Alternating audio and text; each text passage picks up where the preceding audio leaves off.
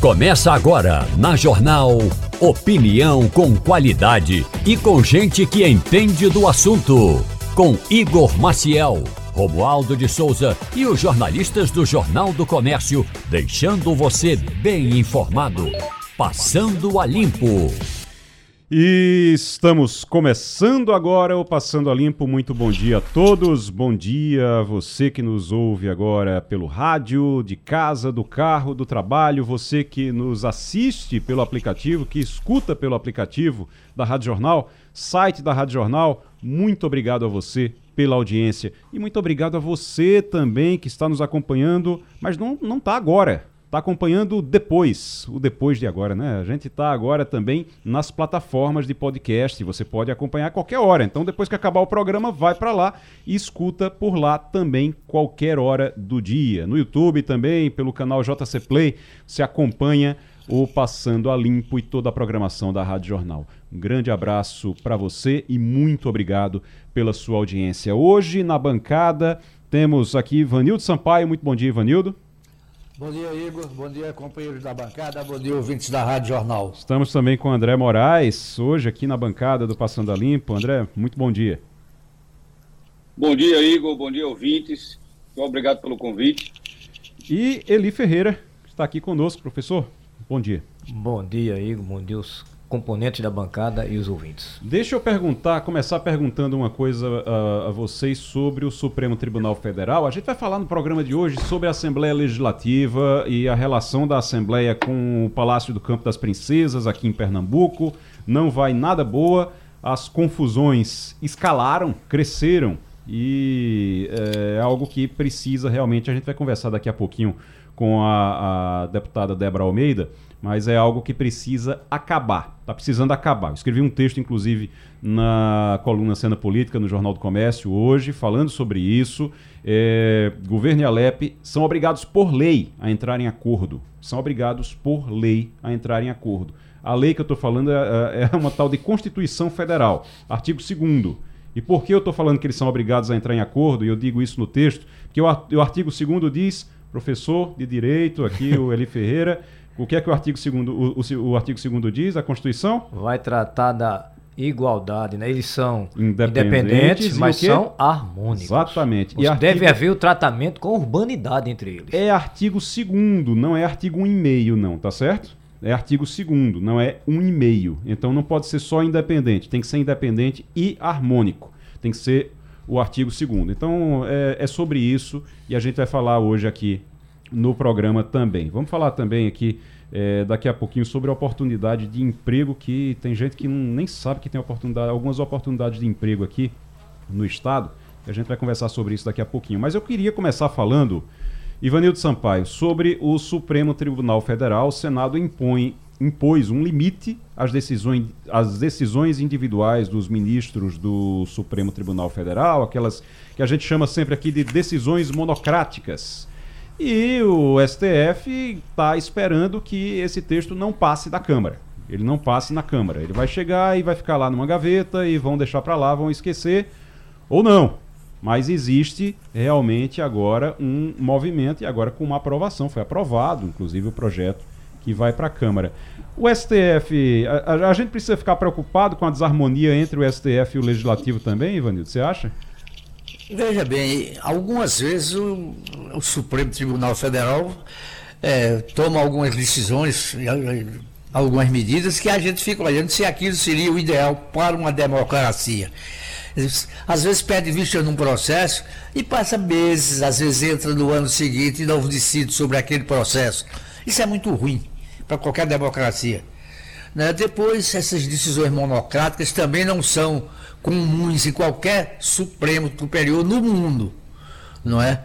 Então eu acho que, eu não, eu não diria tolher o Supremo, mas de certa, talvez de certa forma buscar algum ajuste em decisões que eles tomam seriam necessários para melhorar a democracia do país. É, o, o professor Eli Ferreira.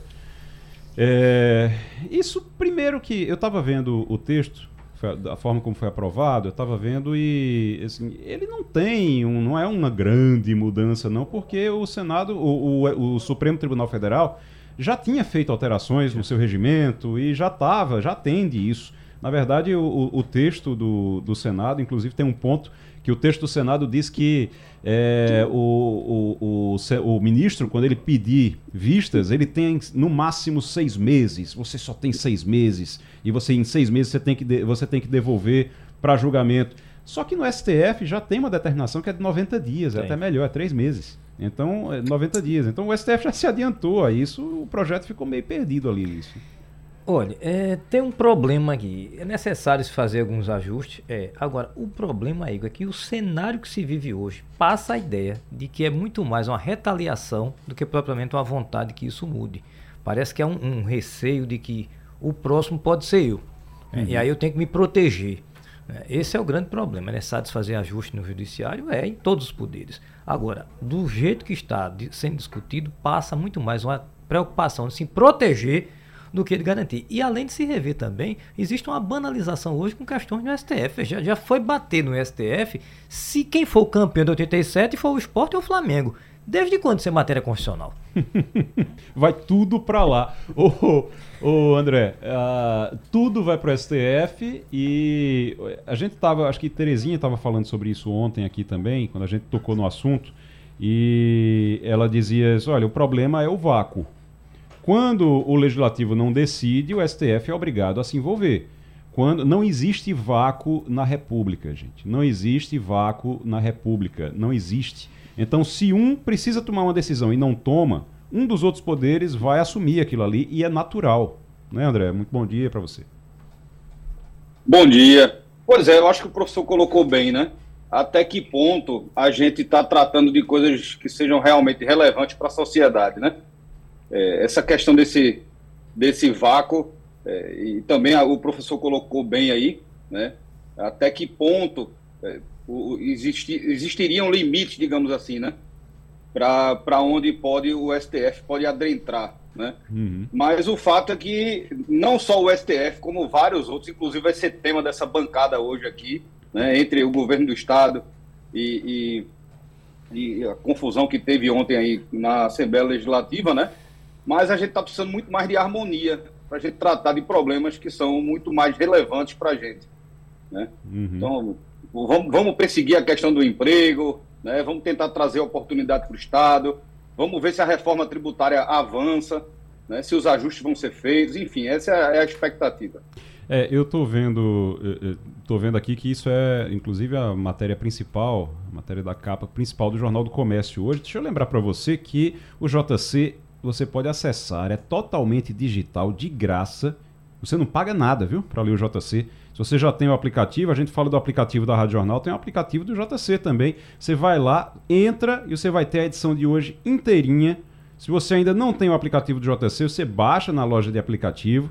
É, Jornal do Comércio, com, o, o, comércio é com dois M's, mas você bota lá JC, que vai aparecer a marquinha do JC que você já está acostumado. Lembrando, não paga nada para isso. Então você entra no JC, o JC é 100% digital, pode ser lido também no computador, no tablet, onde você quiser e na hora que desejar é só digitar jc.com.br, tá tudo lá. JC 100% digital e JC para saber tem que ler, tá certo? Estou olhando inclusive agora o Jornal do Comércio aqui, é, enquanto a gente está conversando, vendo aqui as notícias do Jornal do Comércio para a gente discutir. Inclusive, inclusive, daqui a pouquinho a gente vai entrar na sessão turbulenta de ontem da Assembleia Legislativa, mas inclusive tem esse caso aqui das mortes e prisões, é, após mortes, as prisões dos PMs.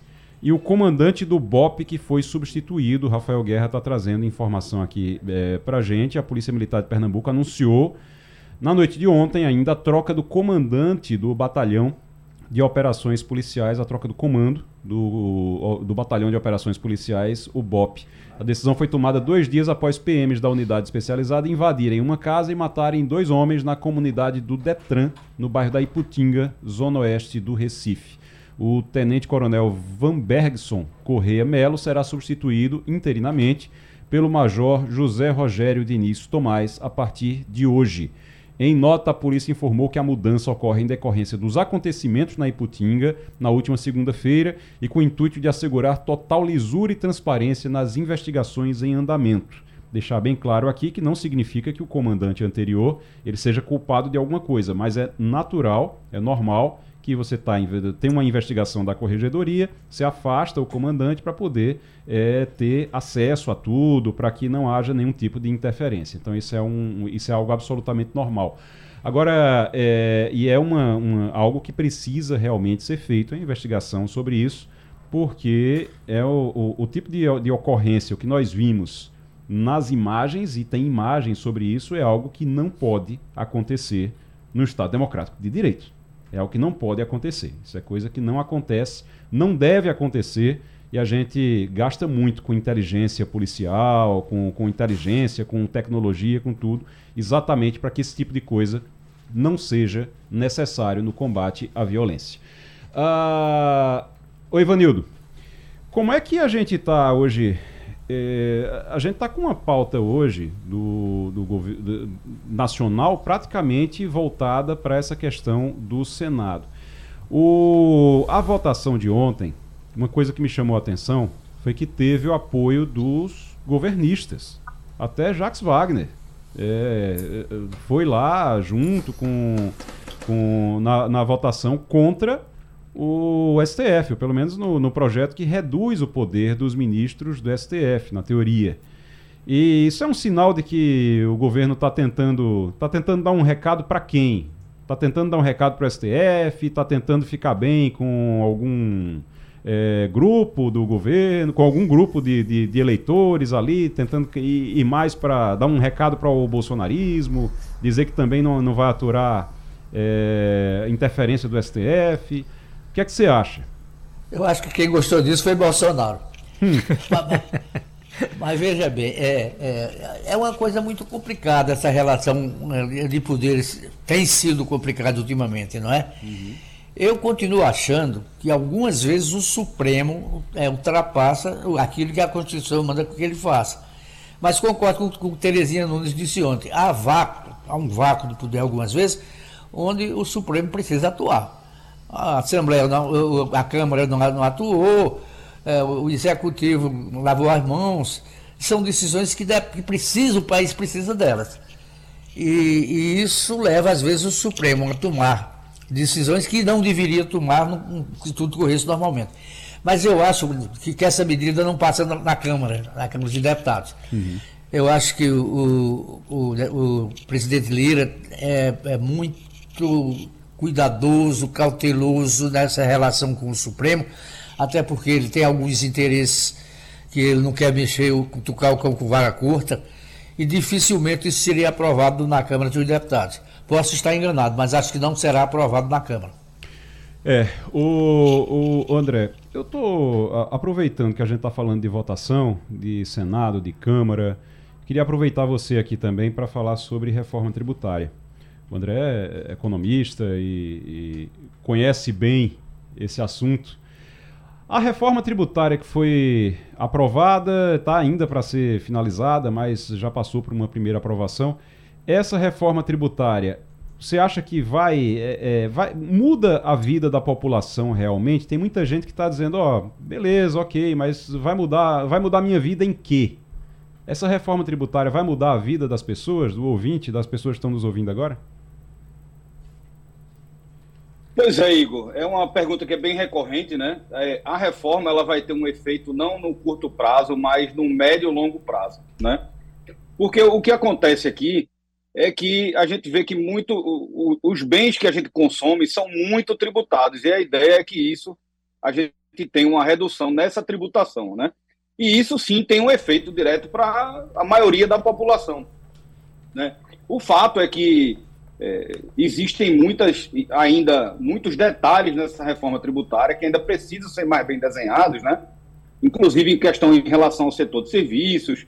É, porque, na verdade, o que acontece? Né? Cada setor vai tentar se proteger ali para pagar menos imposto. É, isso é, é fato. Uhum. A gente viu que eu tive em Goiás, inclusive, né? Estava num evento lá de, de num simpósio de economia em Goiânia, né? E lá o pessoal, totalmente pessoal do agro, né, totalmente contra essa reforma que está proposta aí, porque eles hoje pagam menos impostos do que outros setores, e isso tende a se é, a tentar se entrar numa equidade. Né? Mas, via de regra, a ideia é que o preço sobre a tributação em cima de consumo diminua. Né? Então, isso sim tem um efeito, mas não é algo que vai ser de curto prazo. Rapaz, já que a gente tá, começou a falar de economia aqui, deixa eu falar de emprego, porque a gente está em contato agora, está na linha agora com o Jonas Moura, que é CEO da NX Boats Estaleiro. É um estaleiro que tem aqui em, em Pernambuco. E tem uma, a expansão desse estaleiro está acontecendo agora e com novas oportunidades de emprego no setor náutico. E eu queria saber o seguinte do Jonas. Muito bom dia, Jonas, tudo bem? Bom dia, Igor. Bom dia, ouvintes da Rádio Jornal. Agora estamos lhe ouvindo. Ô, Jonas, Jonas é CEO da NX Boats. É NX mesmo? É, NX Boats. NX Boats. E eu estou vendo aqui que vocês estão ampliando, estão com a mão de obra anda escassa no estado e está precisando realmente. Tem gente para trabalhar nesse setor que a gente tinha um estaleiro. Em, a gente tem um estaleiro em Pernambuco e é, muita gente foi formada para trabalhar no estaleiro. Mesmo assim, tem dificuldade nesse setor, Jonas?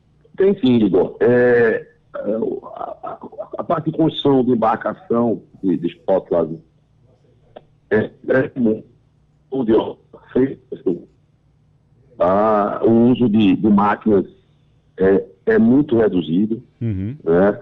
Então, você tem ideia, hoje a nossa fábrica é, em embarcações de 26 a 50 pés, ela é a maior fábrica do Brasil uhum. em faturamento e produção, e a gente entrega 550 funcionários de forma direta. Uhum. E hoje a gente precisa capacitar a mão de obra. Né? Então, a cada embarcação que é produzida, você tem um número muito grande de, de pessoas, de, de, trabalhadores que são responsáveis pela, pela aquela construção. Né? Então, hoje a gente precisa formar mão de obra, né? E, e existe uma deficiência, um déficit muito grande uhum. né, de profissionais é, já formados no Estado. Uhum. É, o Jonas é, conversando com a gente aqui sobre oportunidades de emprego nessa área no setor náutico aqui em Pernambuco. Deixa eu passar para André Moraes. André Moraes tem pergunta para o Jonas. Bom dia, Jonas. Tudo bem? Bom dia, André. Como vai? Tudo bom. Jonas, é, essa, essa expansão, a gente sabe que Pernambuco também ele, ele tem alguns estaleiros aqui que já são até case de sucesso, né? É, e a gente viu também aqui, acho que você mencionou um pouco aí é, do que são os desafios do empresário, né? É, isso, isso não é um caso exclusivo para Pernambuco, acho que é o Brasil. Mas Pernambuco já teve um caso aqui do, como até o Igor mencionou, que é do estaleiro, né? Em que quando o estaleiro veio se, veio se instalar aqui em Pernambuco, foi um Deus nos acuda para formar mão de obra. E eu acho que esse, esse desafio você segue aí, né? É, como é que você vê essa questão, Igor? É, se você tem algum, algum digamos assim, algum suporte, do, até do governo do Estado mesmo, para formação desses profissionais, né? Que alguns passaram pelo sistema S ali, é, tentando fazer essa qualificação. É, mas, mais uma vez, o empresário ele tem que assumir essa, essa, esse encargo até para fazer o treinamento de pessoas, né? É, e como é que é. você está vendo essa, essa expansão aí para dois anos em relação não só ao crescimento da empresa, como também dessa formação desses profissionais. A gente, apesar é de ser escasso, né? Mas como é que anda essa, essa demanda aí para vocês? É, a Intisboto, ela, ela é um estaleiro que fabrica embarcações de esporte e lazer de fibra de vidro.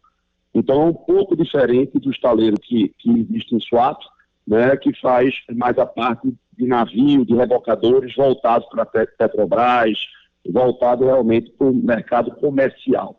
Né? Então, as nossas embarcações elas são voltadas para, para o lazer e são fabricadas em fibra de vidro.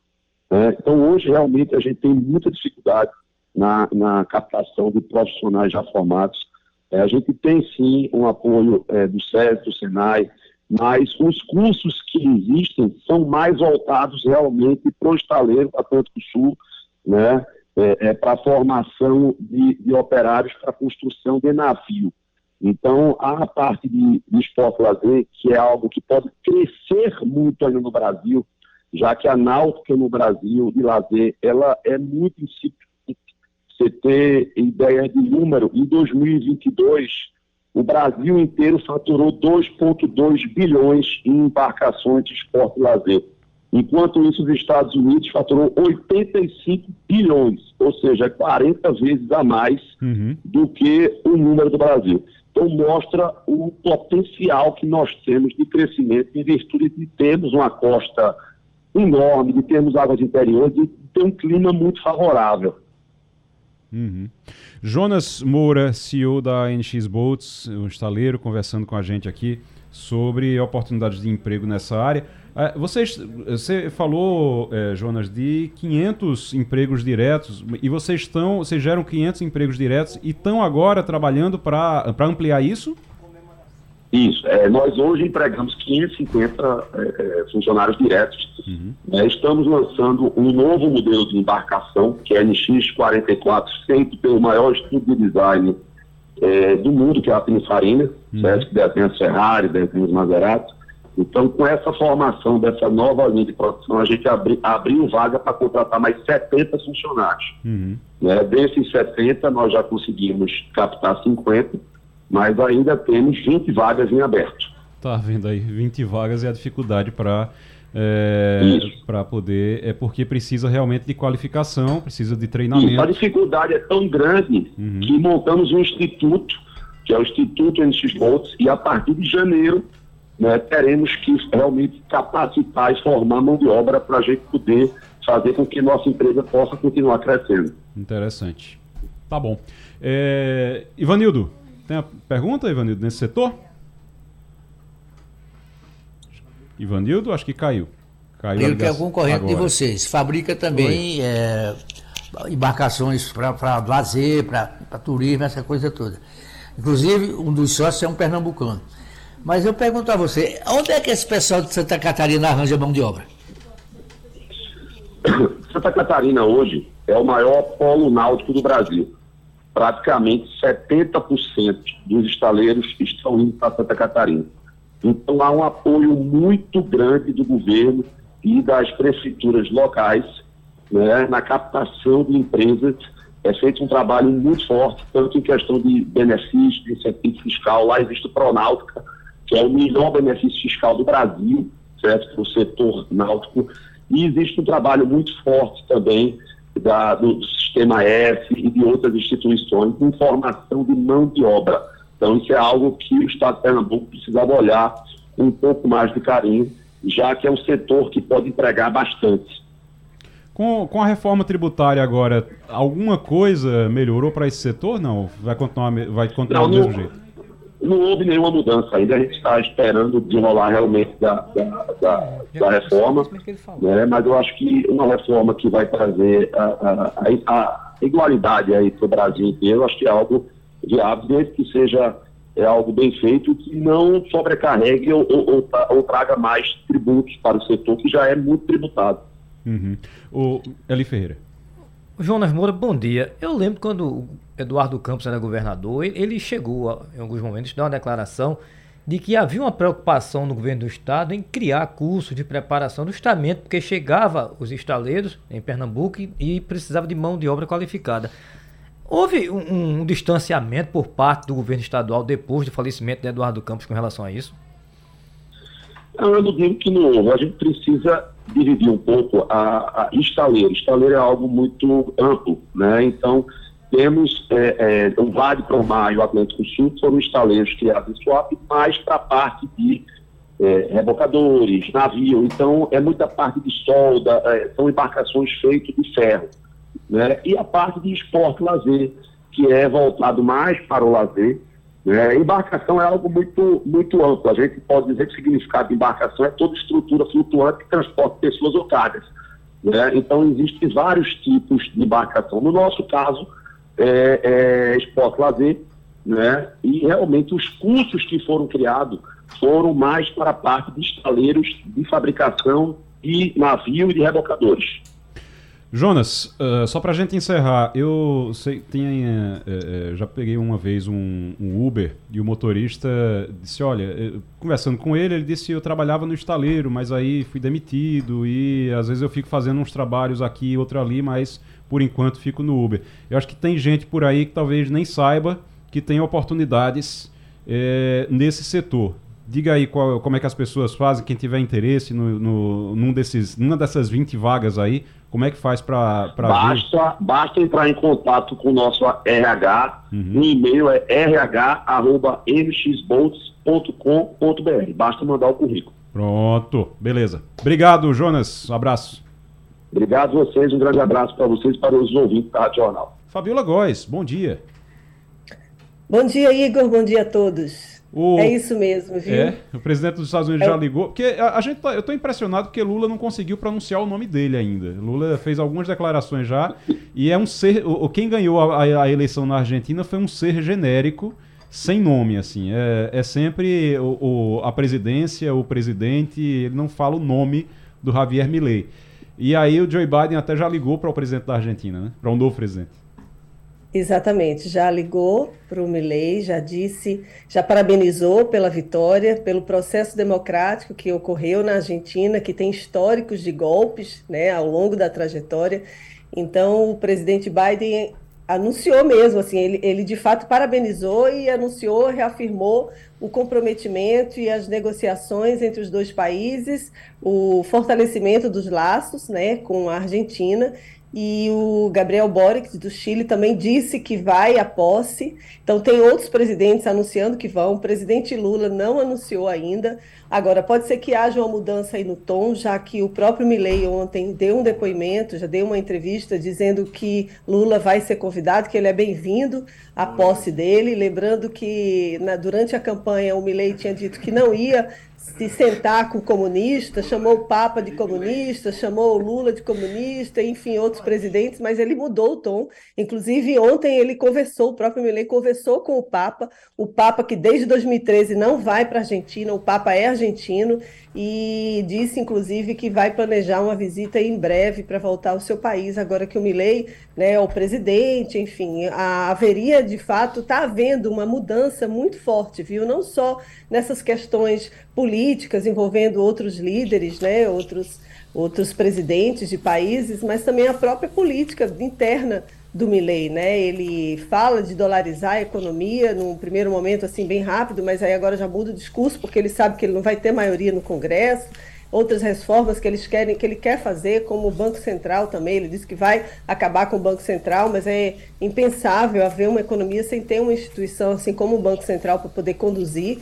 Então ele está mudando já o discurso nesse, nesse momento e espera-se que, inclusive, o Mercosul, né, que é um tema que é muito importante, tanto para o Brasil como para a Argentina, esse é um assunto que vai ser discutido. Durante a campanha, ele tinha dito que ia sair do Mercosul, né, que a Argentina sairia do Mercosul, mas aí o presidente Lula está correndo, conversando com a União Europeia para poder fortalecer um acordo entre Mercosul e a União Europeia, no momento em que o Mercosul está muito fragilizado, o Uruguai dizendo que está ameaçando sair do Mercosul porque quer fazer acordos individuais né, com a, a China, por exemplo, e outros parceiros comerciais, e o, o Mercosul não está conseguindo fazer muitos acordos comerciais. Esse da, com a União Europeia já tem quase 30 anos que eles negociam. Então seria um momento de fazer esse acordo antes mesmo do Milei arrumar confusão e querer sair né, a Argentina querer sair do Mercosul. Então é um, realmente um momento em que está a América Latina toda observando os movimentos que estão acontecendo na Argentina nesse momento agora. O governo brasileiro vai ter que mandar, se o presidente Lula não for, vai ter que mandar, obviamente, algum li, algum vice-presidente ou alguma autoridade alta do, do, né, do governo brasileiro para poder representar o Brasil, porque os países também vão mandar e independentemente de quem é o presidente, tá, é uma parceria e vai continuar a parceria comercial com o Brasil e a Argentina, né? O Brasil é o principal parceiro da Argentina. Então é um momento de fato em que está todo mundo observando aí, né? Vamos dizer assim, os próximos, os próximos encontros.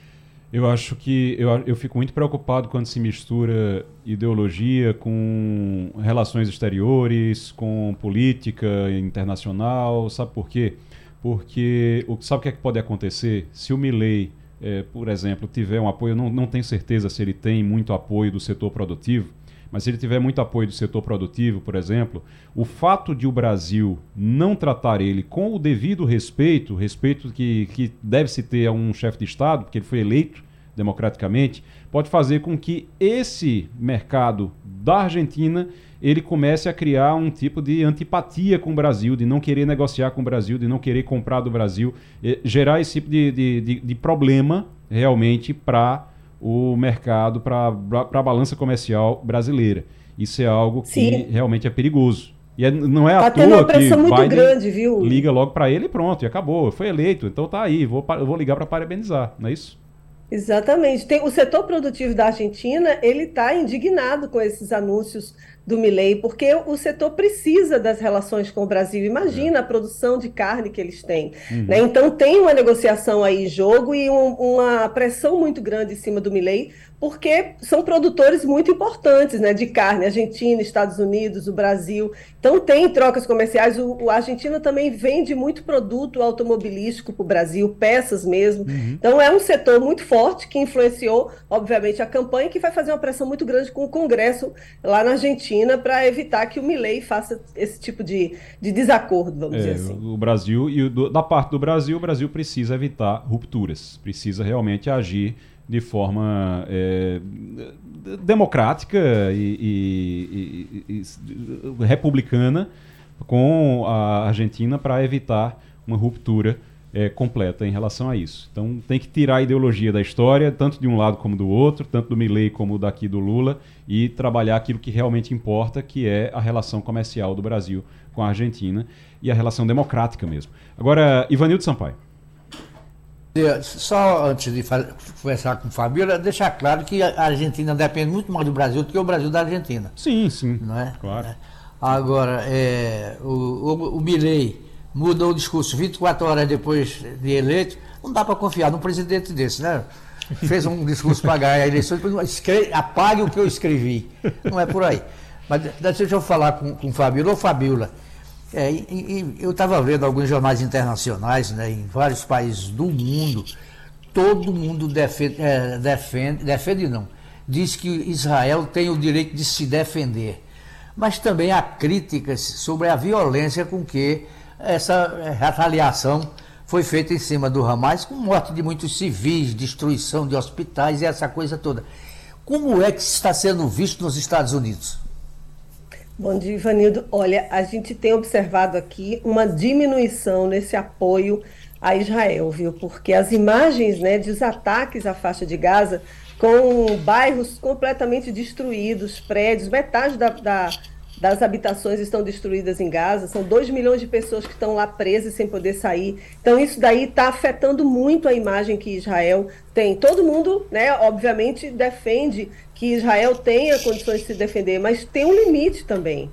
Né? Não se pode sair se defendendo da maneira como eles estão fazendo. Já tem mais de 11 mil mortos na faixa de Gaza e foram mortos 1.300 israelenses. Eu não estou querendo justificar aqui, porque uma morte já é, é, é impensável, né? é uma dor que provoca para as famílias. Mas eu estou querendo dizer é que a maneira com que Israel está conduzindo esse processo está sendo muito criticado. Aqui nos Estados Unidos, o presidente Joe Biden está sendo muito pressionado até por por integrantes do seu próprio partido democrata. E a gente vê agora no momento de guerra em que a primeira negociação, né, o Israel já anunciou que vai libertar 150 prisioneiros palestinos em troca da libertação de 50 reféns israelenses que estão em poder do Hamas na faixa de Gaza. É um primeiro momento em que a gente vê que há, um, de fato, um cessar-fogo que era impensável essa palavra na sair das bocas do Netanyahu, que logo no início, quando a própria ONU, quando o Brasil estava presidindo o Conselho de Segurança da ONU, tentou usar essa palavra, não conseguiu, falaram em pausa humanitária, enfim, acabou que ele teve que voltar atrás atrás, no discurso, o Benjamin Netanyahu, e ter que aceitar essa troca de reféns mediada pelo Catar. E a gente sabe, saiu ontem na imprensa aqui americana, que houve uma célula secreta de reunião entre Estados Unidos e o Catar para poder discutir esse acordo que foi celebrado e pode ser que haja ainda mais nos próximos dias sejam anunciados novos acordos, porque Israel está com a lista de 300 palestinos que podem ser libertados a qualquer momento. A maioria seriam de mulheres e crianças que estão em poder de Israel. Então, os Estados Unidos participaram indiretamente desse acordo com o Catar. O Catar é um país pequeno no Oriente, Médio, está se mostrando como negociador e, de fato, ele está tendo um papel fundamental para discutir tanto com o Hamas quanto com o Israel e os Estados Unidos para essa negociação. Então, a promessa é de que seria hoje, a partir de, na verdade, a partir de amanhã, na sexta-feira, seria hoje, na quinta, o início da libertação dos reféns, mas tiveram que atrasar. E Israel diz que seria porque a lista dos reféns não estava muito clara, o acordo não tinha sido assinado ainda pelo Hamas. Mas a previsão é que a partir de, de amanhã mas enquanto isso, está tendo ataque, viu? Israel continua atacando a faixa de Gaza, tem hospitais que estão, é, é estão chamando os diretores dos hospitais, estão para interrogatório, né? Israel está chamando para interrogatório, porque descobriram os túneis que passam, e tem túneis do Hamas que passam embaixo de hospitais, então está uma situação bem complicada, mas pelo menos tem um alívio aí, vai ter de quatro dias para retirada desses reféns e entrada de ajuda humanitária, porque a população está de fato sem água, sem comida, sem as mínimas condições de de vida mesmo. Fabiola Góes conversando com a gente aqui no Passando a Limpo. O André Moraes. Bom dia, Fabiola. É, só tocando aqui no, no, num ponto que foi tocado inicialmente, né, que é em relação ao presidente eleito da Argentina. É, fica claro, né, Fabiola e Igor e, e demais colegas aqui da bancada, que depois da eleição, aquela todo aquele discurso, né, aquela, aquele, como é que eu posso dizer assim, aquele, é, é aquele, aquela coisa mais aclamada. Os argumentos de campanha, né? Te... Isso, exatamente. E, e, é uma coisa que a gente viu que não foi uma coisa restrita só à Argentina, né? A gente também viu que aqui a gente tem, sempre vai ter o candidato que vai estar tá tentando direcionar aquele discurso, né, para o seu, para o seu público. E rapidamente assim, é, é, chega a ser uma, uma loucura, né? O que, o que o presidente eleito fala, mas logo depois, eu acho que até o, o, o, o companheiro aqui de bancada mencionou, né? Que uma pessoa que ele faz um discurso, 24 horas depois, ele já, ele já é, é, desfaz tudo que ele falou, né? Em relação principalmente ao Banco Central, dolarizar a economia. A gente sabe que isso não é feito da noite para o dia, né? E os efeitos disso poderiam ser catastróficos ele agora fala né, num choque de tentar fazer uma redução de 15% do PIB da Argentina. Veja, imagine o tamanho disso aí. Né? E eu acho que agora a Argentina ela vai também aproveitar um momento para tentar agradecer e entender melhor o que é democracia. Né? Porque, é. como também foi mencionado, uhum. né, ele não, como não vai ter maioria na bancada, tudo isso que foi falado, é, é isso é importante a gente lembrar, né? Que isso vai ser sempre levado para discussão. É um, um Porque é um se problema, fosse assim, ele não seria André. presidente, ele seria é. praticamente um ditador, né? É um pro... de, de, chegar lá e tentar fazer o que quer. Ô André, é um problema e, e, assim, a gente tem esse problema com a Argentina e tem esse problema na Argentina que precisa ser resolvido e que o, o governo brasileiro precisa saber lidar com isso. E tem um outro problema também, né, Fabiola, que é na Venezuela. Exatamente. Está tendo um problema sério, viu, aí na fronteira, pertinho aí do Brasil, entre Venezuela e Guiana. Antigamente chamava Guiana inglesa, né, porque ficou muito tempo sob domínio inglês, mas antes, no passado, já foi da Espanha, já foi da Holanda, e todo mundo de olho numa área da Guiana que, que tem muito petróleo. Os Estados Unidos descobriram um petróleo há uns dois anos, então a Venezuela está de olho, está tendo uma cúpula de, de países da América do Sul. O nosso chanceler Mauro Vieira participou de reuniões ontem discutindo esse tema, porque o Nicolás Maduro, presidente da Venezuela, vai fazer um plebiscito com a população venezuelana, olha só, no dia 3 de dezembro, perguntando se eles concordam que a Venezuela anexe uma área de, de mais de 160 mil quilômetros, que seria mais da metade da Guiana. Não está perguntando para a população da Guiana se eles querem ficar em, livres da Guiana e, e participarem da Venezuela. Né? Eles simplesmente estão dizendo que que querem anexar e perguntam para a população se eles, se eles topam, se eles apoiam, né? E o Brasil está sendo pressionado, obviamente, o Brasil, historicamente, ele participou de vários acordos diplomáticos para as fronteiras que a gente tem hoje na América do Sul e está sendo chamado agora, principalmente porque o presidente Lula tem uma boa relação com Maduro. O presidente Lula ontem conversou com o presidente da Guiana, que fez um apelo para que Lula convença o Maduro a não tentar negociar, tentar anexar esse território território, essa parte desse território. E isso daí vai gerar uma briga muito grande. Por quê? Porque os Estados Unidos, eles estão de olho, obviamente, na Venezuela, agora que vai ter eleição no ano que vem. Acabaram de fazer um acordo, tem uns dois meses, permitindo que a Venezuela venda carne, venda petróleo para os Estados Unidos, que façam comércios, que volte o comércio, né, os acordos comerciais com os Estados Unidos, em troca de uma garantia de que vai ter uma eleição democrática no ano que vem, inclusive com a previsão de líderes da oposição que estão presos ou que estão impedidos de participar nesse momento. Então, é um problema sério que a gente vai ter aí na fronteira com o Brasil, e o Brasil vai ter um papel fundamental para tentar, vamos dizer, dissolver essa ideia aí do Maduro de querer anexar. E, e assim, a, a ONU está né, aí tem a solução de controvérsias, que é totalmente acordos pacíficos, e aí o Maduro agora querendo usar a força para poder é, é, anexar território, isso é totalmente contra as normas internacionais. Inclusive, esse, essa pergunta, esse questionamento que ele vai fazer à população da Venezuela é dia 3 de dezembro, né? Está marcado para o dia 3 de dezembro, já amanhã, é, é, é bem pertinho, daqui a pouco já. E o Brasil está é, agora correndo atrás dessa história. É ali, tem fronteira com o Brasil, inclusive, tá? Ah, tem um, um, pedaço do Brasil que fica no meio da confusão. Se você olhar lá o mapa, tem um pedaço do Brasil que é no meio da confusão, que fica exatamente entre a Guiana e entre o, a Venezuela. A Venezuela anexando ali aquele território, sabe-se lá o que é que vai acontecer depois também com o trecho brasileiro. Então o Brasil tem que ficar de olho nisso também. Fabiola, obrigado, Fabiola. Até semana que vem. Obrigada, um abraço a todos, até semana que vem. Já na linha conosco, a deputada Débora Almeida, que é líder do governo na Assembleia do PSD. É líder do governo, não. Ela é, ela é presidente da é, presidente da Comissão de Finanças da Assembleia e é líder do. É líder do PSDB, né, Débora? Né, deputada? Isso, isso, Igor. Colocaram o líder do governo aqui na minha, na minha ficha, isso não, ela é líder da, do PSDB.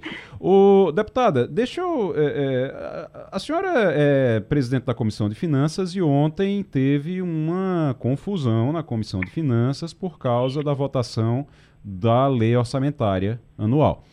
Uh, a Assembleia Legislativa, alguns os deputados dizem que e, a, o Tribunal de Contas também reclama disso, diz que não foi colocado, faltou colocar 1 bilhão e 100 no, no orçamento. Ah, o governo disse que não, que estava certo, e aí foi para a Comissão de Finanças, teve uma confusão ontem. Eu queria que a senhora, para começar, a senhora explicasse o que foi que aconteceu ontem na Comissão de Finanças. Por que é que a senhora encerrou a, a, a, reunião da comissão e aí ela foi reaberta, a, comissão, a reunião foi reaberta depois sem a senhora? O que foi que aconteceu? É, bom dia, Igor, bom dia, Eli, bom dia, Sandro, bom dia a todos os ouvintes da Rádio Jornal. Prazer estar falando com vocês. É, Igor, o que aconteceu? É, desde o dia 5 de outubro, que na Assembleia Legislativa tramita o orçamento público, o projeto de lei orçamentária. E, e os deputados têm um prazo para apresentar as emendas ao orçamento, tanto a emenda de texto quanto as emendas né, impositivas, que são aquelas onde eles destinam recursos para cada uma das suas cidades. Hum. Inicialmente, nós tínhamos previsto um prazo para encerramento dessas emendas, apresentação das emendas, no dia 10 de novembro. No entanto, decorrente aquele evento que teve de, dos deputados no, no Ceará, o da Unali, da conferência, uhum. nós prorrogamos o prazo para o dia 14 de novembro. E aí foram muitas emendas, foram 1.329 emendas. E as últimas foram publicadas no Diário Oficial na última terça-feira, antes de ontem. E aí a gente resolveu é, prorrogar o prazo para apresentação do, dos relatórios parciais para que os deputados pudessem ter mais tempo para fazer o debate e ter conhecimento das emendas, certo. exatamente por conta do prazo que foi estendido e as últimas tinham sido tinham sido publicadas na véspera. E aí a gente foi, comunicou e publicou é, uma, uma no, um novo cronograma com a apresentação de relatórios parciais do dia 29 e relatório geral dia 4 de dezembro. Uhum. E aí os deputados, é, o, o vice-presidente da comissão, o deputado Lula Cabral, e outros deputados como o deputado Alberto Feitosa, o deputado Silano Guedes, o deputado Rodrigo Farias, eles não concordaram, porque eles disseram que o, o, relatório deles já estava pronto e que deveria ser pautado, discutido naquele momento. Só que aí tinha outros deputados que também faziam parte da comissão e que não tinham tido tempo suficiente para, é, inclusive, analisar seu, seu, seu relatório e a parte que cabia a eles é, no orçamento. Hum. E aí a gente fez a discussão todinho, conforme o regimento, é, é uma faculdade do, do, do, presidente da comissão é, definir esse cronograma.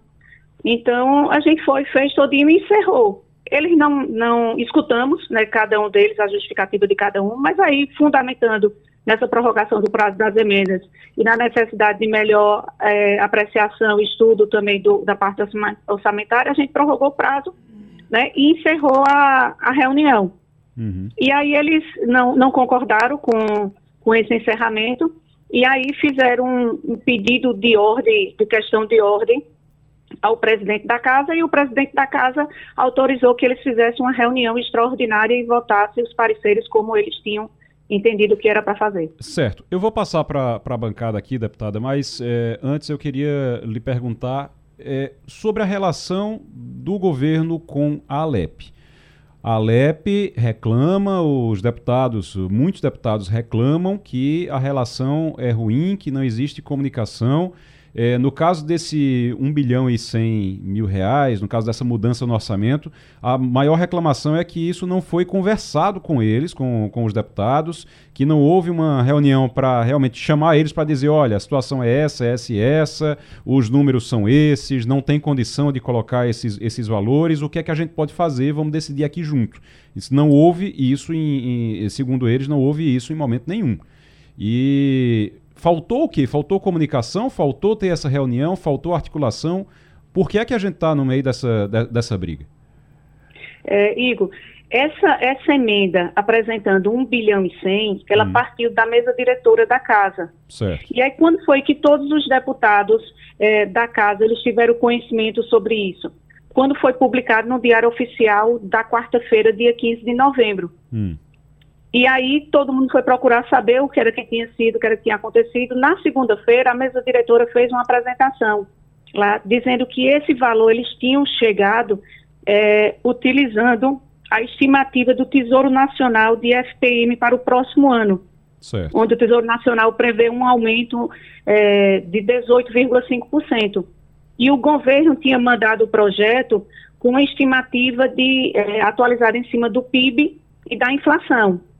E aí teve uma reunião no Palácio, eles explicaram na segunda-feira, é, mas na relação, como você fala, do todo, né, do poder executivo e o poder legislativo, realmente está precisando mais diálogo, mais conversa, comunicação, como você está dizendo, é, mas também se sentar e se ter mais harmonia, né, e decidir o que é melhor para o povo pernambucano. O deputada Débora Almeida conversa com a gente agora, líder do PSDB na Assembleia e presidente da Comissão de Finanças. É, Ivanildo Sampaio. Bom dia, deputada. Eu já trabalhei algum tempo na Assembleia e era muito cordial a convivência entre os parlamentares, mesmo de oposição. Eu pergunto à senhora, é difícil essa convivência com o atual presidente, com o deputado Álvaro Porto, ou é o, é, é, um partido não fala com o outro, a desarmonia é muito maior do que a harmonia. Como é que está se comportando hoje a, Assembleia Legislativa de Pernambuco? A Assembleia Legislativa hoje, Ivanildo, ela, ela é interessante, ela é muito heterogênea. Porque como nós também tivemos várias candidaturas majoritárias, então você já tem vários, vários segmentos ali dentro. É, Existem três bancadas, bancada de situação, bancada de oposição e bancada independente. É, e aí a gente vê que existe um movimento maior, né, contrário ao governo. E, e, e aí esse movimento vai se construindo ali, é, em torno também, é, com a participação do presidente, e vai ficando um, um, ambiente muito complicado também dentro da Assembleia.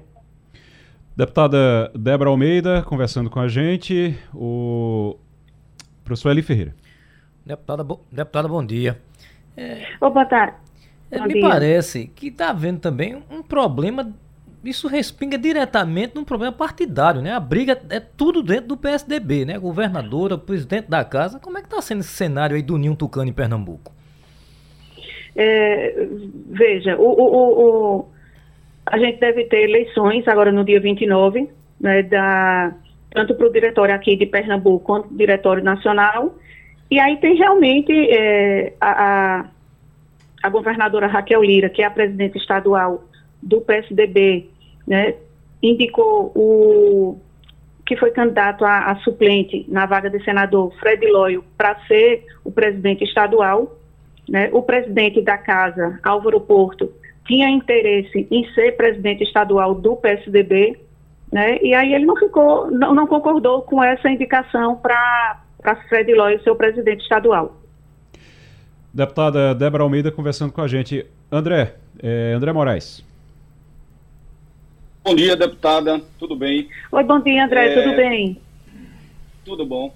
Olha, é, esse ano a gente já a gente nota, né, que é, esse foi só um exemplo, né, de como essa essa harmonia ela ainda não se encontrou ali na Alep, né? É, como é que a governadora, e aí eu não sei se a senhora poderia nos, nos passar assim, pela visão do PSDB, né? Como é que a, a governadora e o PSDB pretendem é, tentar uma aproximação maior junto com os demais deputados? Porque é, é, o que a gente falou aqui desde o início do programa, né, Igor? Acho uhum. que o Brasil está precisando disso, né? A gente está precisando de uma união maior. A gente já viu que até a, a governadora é, é, ela teve uma aproximação, inclusive com o presidente Lula, né? Então, por que, que a gente não conseguiria isso aqui? A gente sabe que a disputa aqui é uma disputa muito acirrada, né? O PSDB e agora junto com a, com a, com a governadora. Mas quais os planos da, da governadora para tentar essa harmonia na Alep? É, essa aí é uma pergunta que seria melhor para a governadora né, responder. Mas o que é que a gente vê? A gente vê é, a disposição também de ouvir, de organizar, mas a gente está passando, a gente está chegando num governo de mudança. Então, existe uma forma diferente de se fazer política, existe uma cultura política diferente do governo passado, então existe realmente um choque. Uhum. A, como ela vai tentar é, resolver esse, esse conflito que existe? é, e buscar essa harmonia, né, isso é uma pergunta boa para se fazer a ela, mas é uma coisa que é muito necessária, é, Igor. E, e, André, você vê que tem muitos problemas hoje que o brasileiro, que o pernambucano está passando e que a gente precisa fazer esse debate. E esse debate precisa ser feito um debate em torno daquele problema, buscando as soluções. E não ficar nessa questão partidária de A, de B, de C, de D. E quem está perdendo com isso é a população. É, eu acho que é, tem que ser um. E isso é via de mão dupla, né, deputada? É, dos dois lados, os dois lados precisam sentar e conversar, porque é, assim, ninguém está interessado na briga, ninguém deveria, pelo menos, estar interessado na briga entre dois poderes que, trabalhando harmonicamente, precisam resolver os problemas de Pernambuco. Tem muito problema nesse estado, mas muito problema nesse estado para a gente perder tanto tempo discutindo a briga entre dois poderes que deveriam estar unidos para resolver as necessidades dos pernambucanos. Eu acho que isso é realmente é algo que a gente perdeu muito tempo esse ano, esse ano inteiro. A gente perdeu muito tempo esse ano inteiro. Inclusive, tem mais de 30 projetos que foram agora nesse pacote é, enviado pelo governo do estado que precisam ser discutidos e votados até o final do ano. Até para ver se não perde esse ano para não perder esse ano, porque se perdeu muito tempo esse ano com discussão que não leva a população de Pernambuco a lugar nenhum. Não é, uhum, deputada? Exatamente, Igor. Concordo com você. E, e realmente é isso. A gente tem muitas coisas para tentar resolver. A gente não precisa concordar em tudo, mas a gente tem que concordar que a gente precisa de soluções e buscar cada um contribuindo né, com a melhor solução para resolver esses problemas. E aí a, o, o, desentendimento de um ou de outro, isso é muito ruim, a partir do momento que ele vai prejudicando exatamente a população do Estado. Né? A harmonia, já está dizendo na Constituição, né? os poderes são é, independentes e harmônicos. Então, a harmonia ela, ela é muito necessária. Deputada, quero agradecer sua participação aqui no programa e só finalizar dizendo que eu não, não espero que ninguém concorde. Não precisam gostar um do outro, não. Não precisa de jeito nenhum.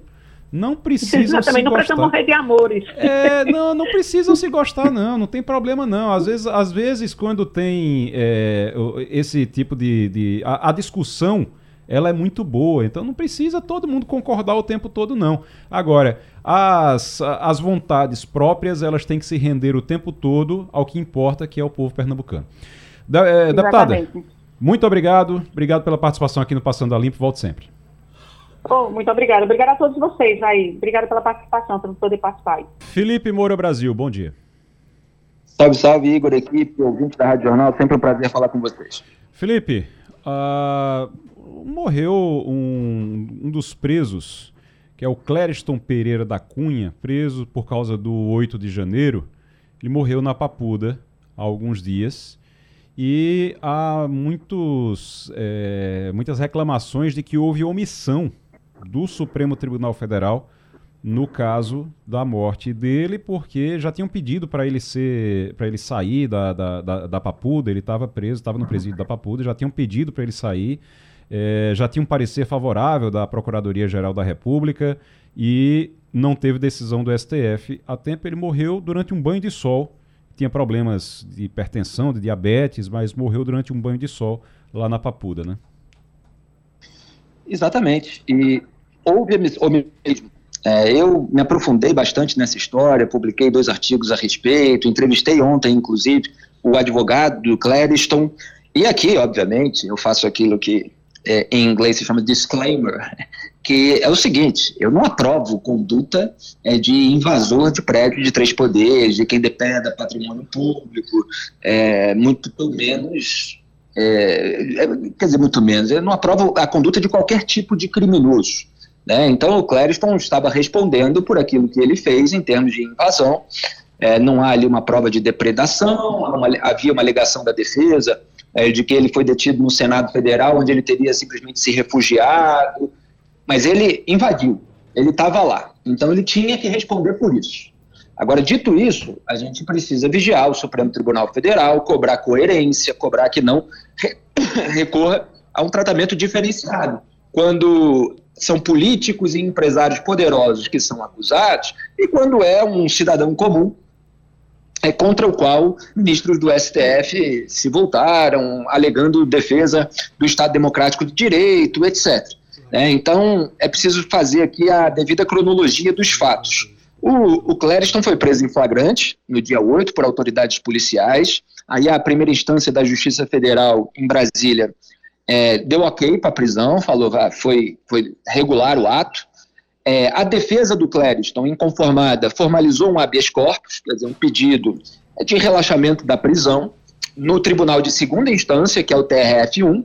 E aí o desembargador relator no TRF1 falou assim: olha, isso aí não é com a gente, isso é com o Supremo Tribunal Federal, porque o ministro relator do inquérito dos atos golpistas, Alessandro de Moraes, ele havia determinado que a primeira, a segunda instância poderiam é, dar ok para a prisão, é, avaliar audiências de custódia, etc., mas quem decidiria sobre pedidos de relaxamento de prisão seria o Supremo. Então, fizeram um HC, um habeas corpus, é, para o Supremo Tribunal Federal. Nesse caso, o relator do HC foi o ministro André Mendonça.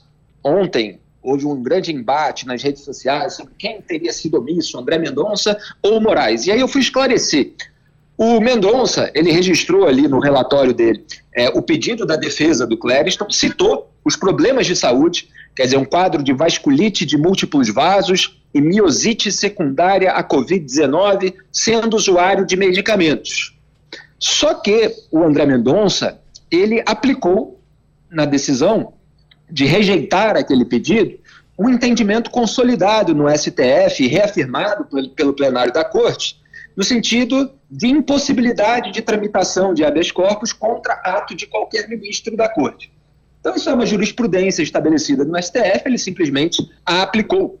E o ato do ministro da Corte contra o qual se voltava o habeas corpus era o ato do próprio Alexandre de Moraes, que havia mantido a prisão preventiva do Clériston. Então está lá nas palavras do Mendonça, mostra-se incabível a impetração, uma vez voltada contra ato de ministro, etc, etc. Tendo em vista a jurisprudência, o processo deve ser extinto sem resolução de mérito. Então André Mendonça nem entrou no mérito da questão e encaminhou, e isso aparece na decisão dele, com urgência, cópia é, da decisão para Alexandre de Moraes, que é o relator do inquérito dos atos golpistas e aquele que poderia tomar qualquer tipo de decisão a respeito do caso específico. E o que, que aconteceu? Ele não tomou. Então, o STF é, recebeu a denúncia da Procuradoria-Geral da República contra o Clériston por vários crimes, é, para abrir a ação penal. É, meses, aí a, a defesa, é, ali no final de maio, protocolou novos pedidos no Supremo Tribunal Federal, falando é, da situação de saúde grave é, do Clériston e dizendo o seguinte: a segregação prisional, quer dizer, que ele fosse mantido na cadeia, pode acarretar uma sentença de morte. Esse é um alerta que foi feito pelo menos em duas ocasiões com essa expressão muito forte, pode acarretar uma sentença de morte, duas vezes pela defesa. E aí, em setembro, a mesma PGR que havia denunciado o Clériston se manifestou a favor da soltura dele, porque ele estava em prisão preventiva. É, então, para que seja mantida a prisão preventiva, é preciso é, pré-requisitos, como risco à ordem pública, risco de destruição de prova, é, risco de coação de testemunha, risco de fuga, etc. E uma vez que toda a fase é, de investigação já tinha passado, a PGR falou: não, pode soltar. Agora ele responde ao processo em liberdade. Ele pode vir a ser condenado e preso de novo, mas não há necessidade de mantê-lo preso durante a fase de investigação. E aí o que, que aconteceu? O STF não analisou esse pedido. Setembro, outubro, novembro e nada. Quer dizer, já tinha pedido com laudo médico desde fevereiro, já tinha pedido de soltura pela PGR desde setembro, nada disso foi analisado pelo relator Alexandre de Moraes e ele, o Clériston, morreu na, no presídio da Papuda nessa última segunda-feira, 20 de novembro. E agora? Cadê aquela afetação de moralidade superior de ministros do Supremo em relação a juízes de primeira instância é, que decidem sobre investigações de corrupção e lavagem de dinheiro? Imaginem vocês se um juiz da Lava Jato fosse o Sérgio Moro em Curitiba ou Marcelo Bretas no Rio de Janeiro é, tivesse ignorado pedidos de soltura de um político ou empresário por questões de saúde e ele tivesse morrido na cadeia. O escândalo nacional que seria. Então, obviamente, é preciso apontar. E já havia, desde ali é, março, preocupações em relação à capacidade do STF de dar conta de todos esses processos. E aí o Alexandre Moraes falou: não, a gente consegue, tá, é importante ficar aqui, porque esses réus do 8 do 1 não têm foro privilegiado. Então, numa situação normal, eles seriam julgados por outras instâncias, que poderiam já ter avaliado esse tipo de pedido. O STF quis dar conta de tudo, não deu, ignorou, ele acabou morrendo e pegou muito mal.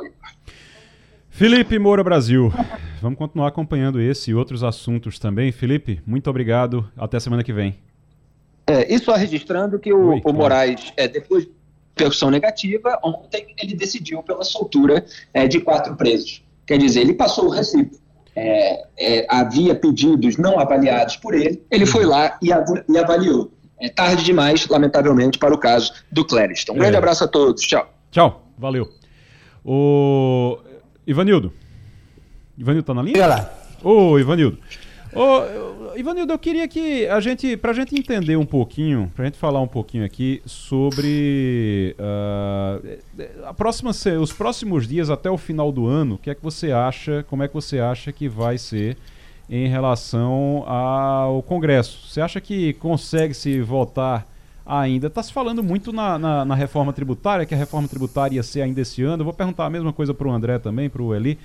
É, você acha que ainda esses projetos importantes vão ser resolvidos ainda esse ano?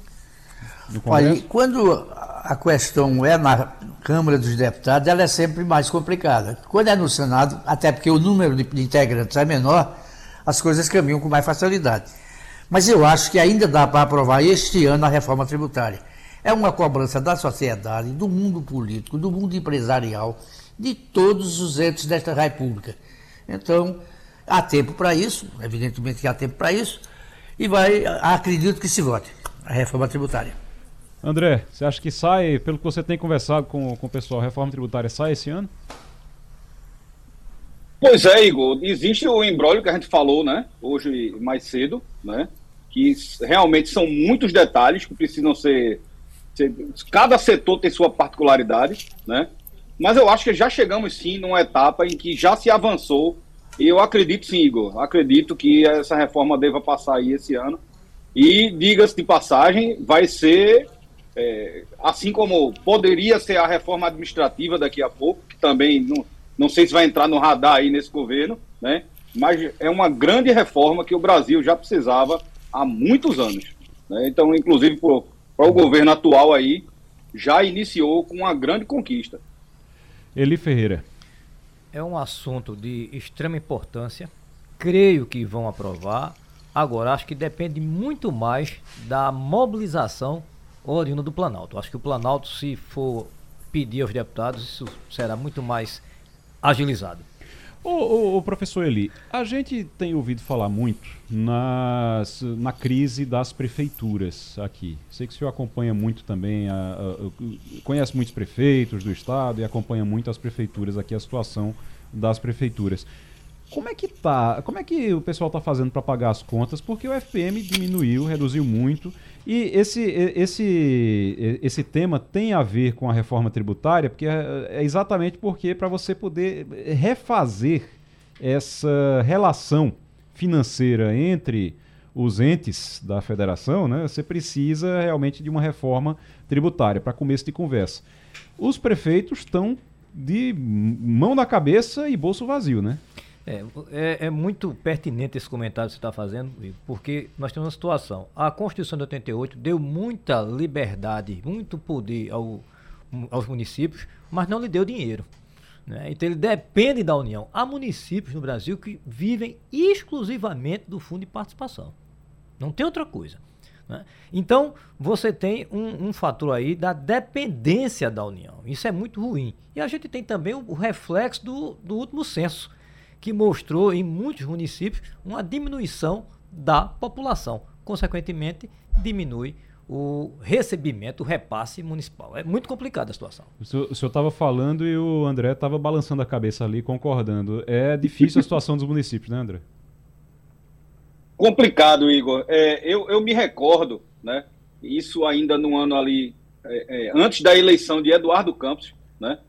Quando ele estava tentando se, se candidatar é, numa matéria de uma revista dizendo que o Brasil, veja, veja lá, há, há 10 anos atrás, né? Que o Brasil tinha na lista mais de 500 é, é, sub-regiões ali tentando se tornar município. E aí a gente está falando de prefeito, vereador, assessor, né? Então, assim, é, é, é, é insustentável. A gente sabe que tem algumas regiões que são muito tão pobres, né? Que sem essa prefeitura também é, como, é que, como é que essa região ia sobreviver? Também tem esse ponto, né? Então é um desafio aí que o Brasil tem, não é de hoje, né, de muito tempo atrás. Cada um que queira se, se emancipar ali para tentar trazer esses, esses recursos, mas o fato é que a gente agora está, inclusive, com um problema, o governo agora está com um problema fiscal na mão, né? Uhum. Como é que a gente vai fazer? A gente vai simplesmente ficar o tempo todo aumentando carga tributária? É um, é um grande desafio. É, como é que faz para aumentar a arrecadação? Eu, no meio disso você tem ali, eu estou vendo ali, desoneração. Prazo para a sanção de Lula termina hoje. Projeto aprovado pelo Congresso prorroga a medida até 2027. Foi aprovado e a desoneração é exatamente diminui a arrecadação do governo. E aí está a expectativa de que Lula vai vetar uma parte desse texto e o Congresso já está dizendo que vai derrubar, que é para manter a desoneração e pronto, então a gente. A, a, a, confusão é generalizada, né? No, é em Pernambuco, é, né, Ivanildo? É nacional. É, veja bem, eu não acredito né? que Lula vai vetar, não. Mas se ele vetar, não tenho nenhuma dúvida que o Congresso derruba o veto. Uhum. É, porque é, é depois a, a, votação foi muito expressiva. A votação foi muito expressiva.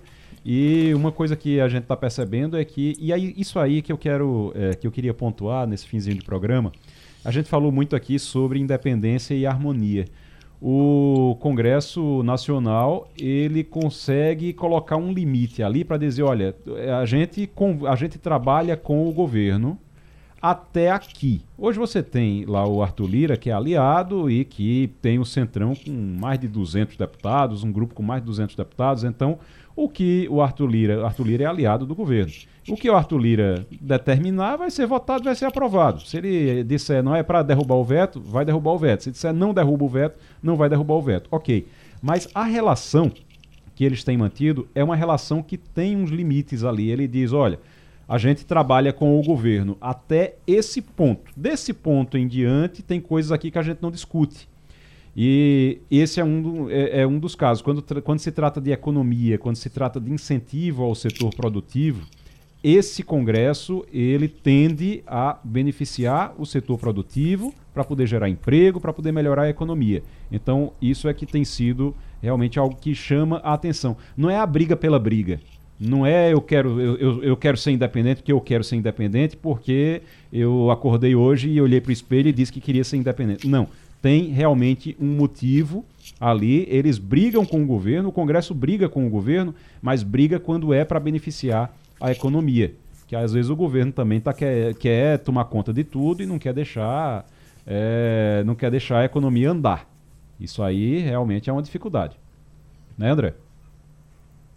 Sem dúvida. Agora, uma coisa que me chama a atenção, né, é, nesse, nesse aspecto em relação à questão da, dessa condução, por exemplo, até da equipe econômica, inclusive com esse diálogo junto com a, com a Câmara, né, é a capacidade que o ministro Haddad está tendo de ouvir. Isso. Né? Então, eu acho que isso é isso está sendo muito importante, inclusive nesse momento. Isso. Tá? É, então, assim, é... divergências vão existir. Uhum. A gente sabe que é, é, é que é comum, inclusive é salutar, né? Essa, essa, esse diálogo aí, todo esse debate, até se chegar num consenso é importante, né? Uhum. Mas está sendo importante essa escuta, né? É interessante. O André colocou agora, Ivanildo, uma, uma coisa que realmente chama atenção, porque o governo, talvez muito dessa relação tenha a ver com a ponte que Fernando Haddad faz Tá faltando um Fernando Haddad no, no governo de Pernambuco, na relação com a, com a Assembleia Legislativa, será? Como, e como faz falta, viu?